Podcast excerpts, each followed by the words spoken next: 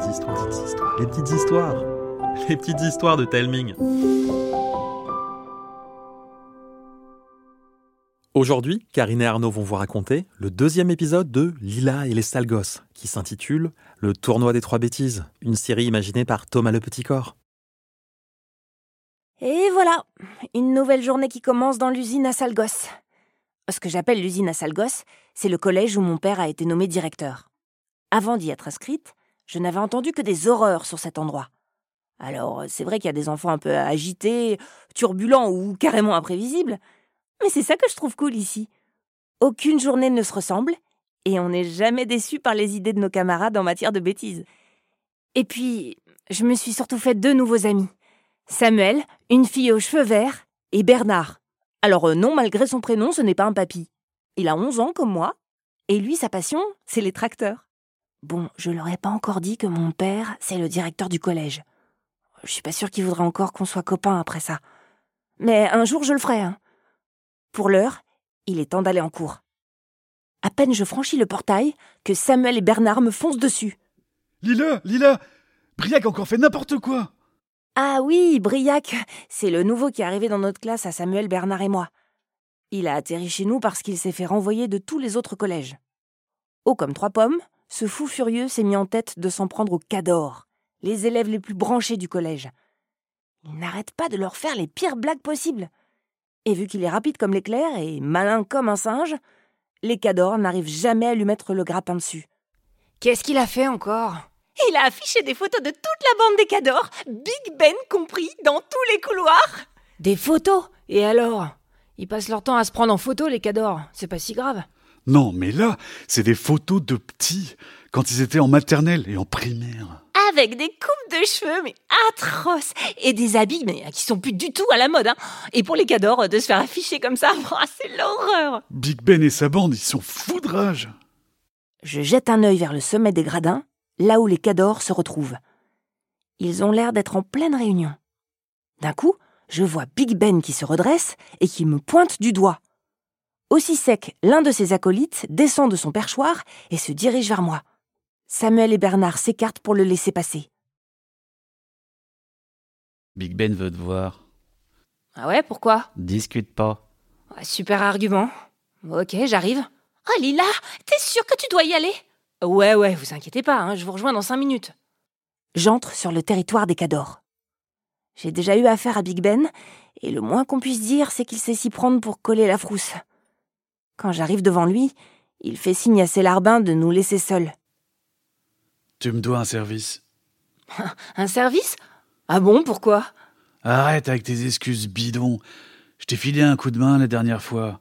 Et je suis le seul à savoir que ton père, c'est le dirlo.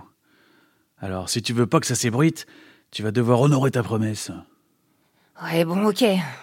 Tu veux quoi? C'est Briac, là. Je veux que tu le calmes. Et tout de suite. Quoi? Mais ce garçon, il est timbré. S'il a pas peur de vous, euh, je vois pas pourquoi il m'écouterait moi. C'est pas mon problème.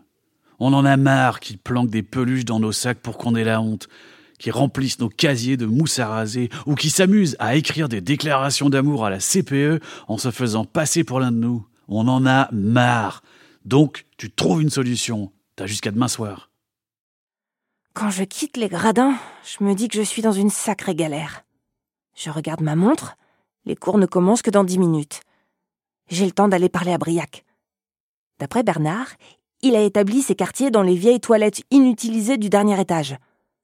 Je monte, je frappe et j'entre. Blond, les yeux pétillants de bêtises et avec un sourire de roublard, Briac m'accueille. Bah alors, tu t'es perdu? J'aurais préféré. Je viens te demander d'arrêter d'ennuyer les cadors. Tu vas avoir des problèmes sinon. Des problèmes Ah, mais bien sûr Pourquoi tu t'en prends à eux? Parce que je supporte pas les élèves qui proutent plus haut que leurs fesses et qui se croient meilleurs que tout le monde. Mais avec la prochaine blague que je leur prépare, je vais les mettre plus bactères, une fois pour toutes.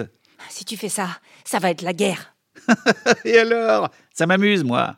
Mais t'as rien de mieux à faire? Non.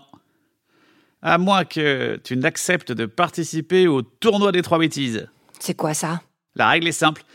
Dans trois cours, on doit se débrouiller pour faire rire toute la classe. Le gagnant marque un point. Si tu gagnes le tournoi, j'arrête avec les cadors. Si je gagne, tu devras m'aider à leur faire les pires blagues possibles. Ouais, de toute manière, j'ai pas vraiment le choix. Ok, vendu. Briac sort un cahier de son cartable, arrache une page qu'il découpe en plein de morceaux sur lesquels il écrit le nom des cours. On ferme les yeux et chacun notre tour, on tire un bout de papier. Sport, histoire géo et art plastique. Lila, le tournoi des trois bêtises commence maintenant. Briac a raison. Notre premier cours de la journée, c'est le sport avec Monsieur Clopio. En plus, ce matin, c'est endurance. On doit courir 30 minutes sans s'arrêter. Comment amuser la galerie? Ah, je sais Faire toute la course en marche arrière. Notre prof donne le top départ et je me lance à reculons. Je vois Monsieur Clopio me regarder d'un air atterré. Autour de moi, les autres élèves rigolent bien. Briac contre-attaque. Il s'approche de Gérald, un garçon qui déteste le sport et qui devient rouge après le moindre effort.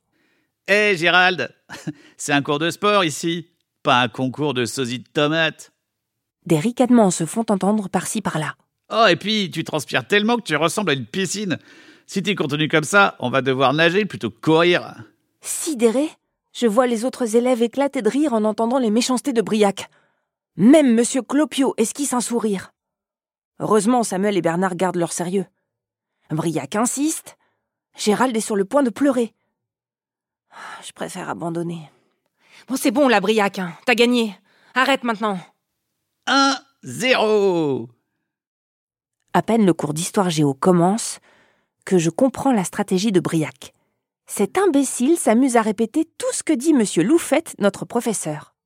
L'enseignant essaye de le faire taire, mais dès qu'il dit un truc, Briac le répète en boucle sous les éclats de rire des autres élèves.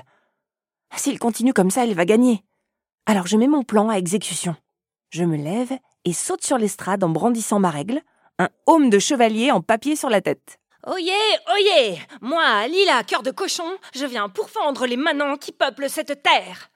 Tous les regards sont braqués sur moi. Plus personne ne rigole. Même Briac et Monsieur Loufette se taisent. Le truc, c'est qu'après cette première improvisation, je ne sais plus quoi dire. C'est là que mes deux amis volent à ma rescousse en me rejoignant sur scène. Que nenni, malotru Moi, Bernard John Deere et ma duchesse, Samuel de Bouillon Cube allons vous châtier. Samuel et Bernard s'approchent, et une bataille d'épées imaginaires commence sous les rires de nos camarades et de Monsieur Loufette. Au bout d'une lutte épique, je parviens à terrasser mes deux ennemis et les applaudissements retentissent. Avec Bernard et Samuel, nous saluons notre public et regagnons notre place. Quand je passe près de Briac, je lui dis Un partout, dernière manche, demain en dessin. Le soir, je suis dans ma chambre en train de faire les 100 pas à la recherche de l'ultime bêtise, celle qui fera se tordre de rire tout le monde et qui m'assurera la victoire. Parce que si Briac l'emporte, je vais devoir l'assister dans ses plans machiavéliques, et ça, c'est hors de question. En général, quand je suis face à un problème, je m'installe à mon bureau et je dessine. Et ça marche Après avoir gribouillé douze feuilles et usé six feutres, mon idée de génie arrive enfin. Le cours d'art plastique démarre. Comme souvent, Madame Fusain nous laisse faire ce que l'on veut pour, je cite, exprimer notre potentiel créatif.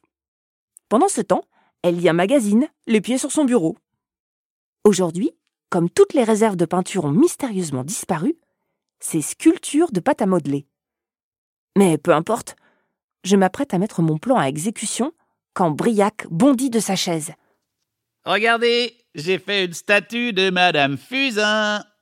Fier de lui, le garnement brandit une figurine représentant une grosse larve dont le visage ressemble à celui de notre enseignante. En découvrant la caricature, personne ne rit. C'est trop méchant pour ça. Notre professeur dévisage Briac, les yeux écarquillés et la bouche entr'ouverte. Il va se prendre un sacré tirage de bretelles. Mais non. Au lieu de ça, une larme perd le coin de l'œil de Madame Fusain, qui se lève et quitte la classe en pleurant. Ta blague n'a fait rire personne. Moi, ça me fait marrer. Donc si tu fais rien, je gagne. J'y crois pas. Il vient de faire pleurer quelqu'un et il s'en fiche comme de son premier slip. Ah, il va voir ce qu'il va voir. Hé, les sales gosses, Suivez-moi dans le couloir, j'ai une surprise pour vous. Les 30 élèves de ma classe sont face à moi. Ah, Lila, mais qu'est-ce qui se passe? Il se passe qu'aujourd'hui, je vais apprendre à Briac ce que c'est qu'une belle bêtise. Toi, Briac, tu sais faire rire les gens qu'en étant méchant, avec Gérald, avec Monsieur Loufette ou même avec Madame Fusain. Mais une vraie bêtise, une vraie blague, c'est quelque chose qui amuse tout le monde. Ouais, bah. Pour l'instant, tu m'ennuies pas mal. Le moment que j'attendais arrive. La sonnerie du collège retentit.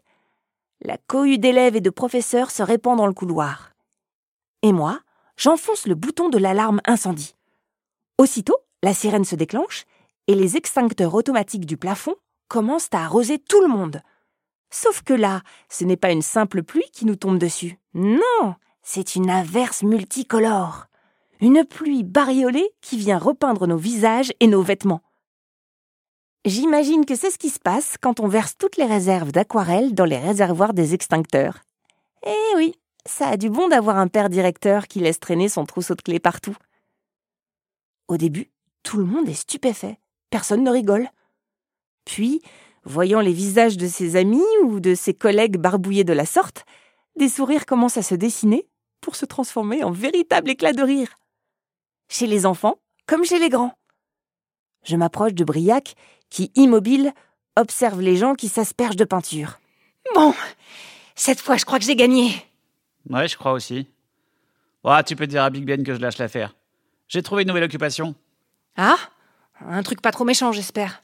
Non, j'ai juste envie d'apprendre à être drôle. Briac prend son élan et se lance à plat ventre dans une flaque colorée pour faire une glissade magistrale dans tout le couloir sous une hola générale. Tout le monde s'amuse. Briac va arrêter ses sottises et je suis quitte avec Big Ben. Tout est bien qui finit bien.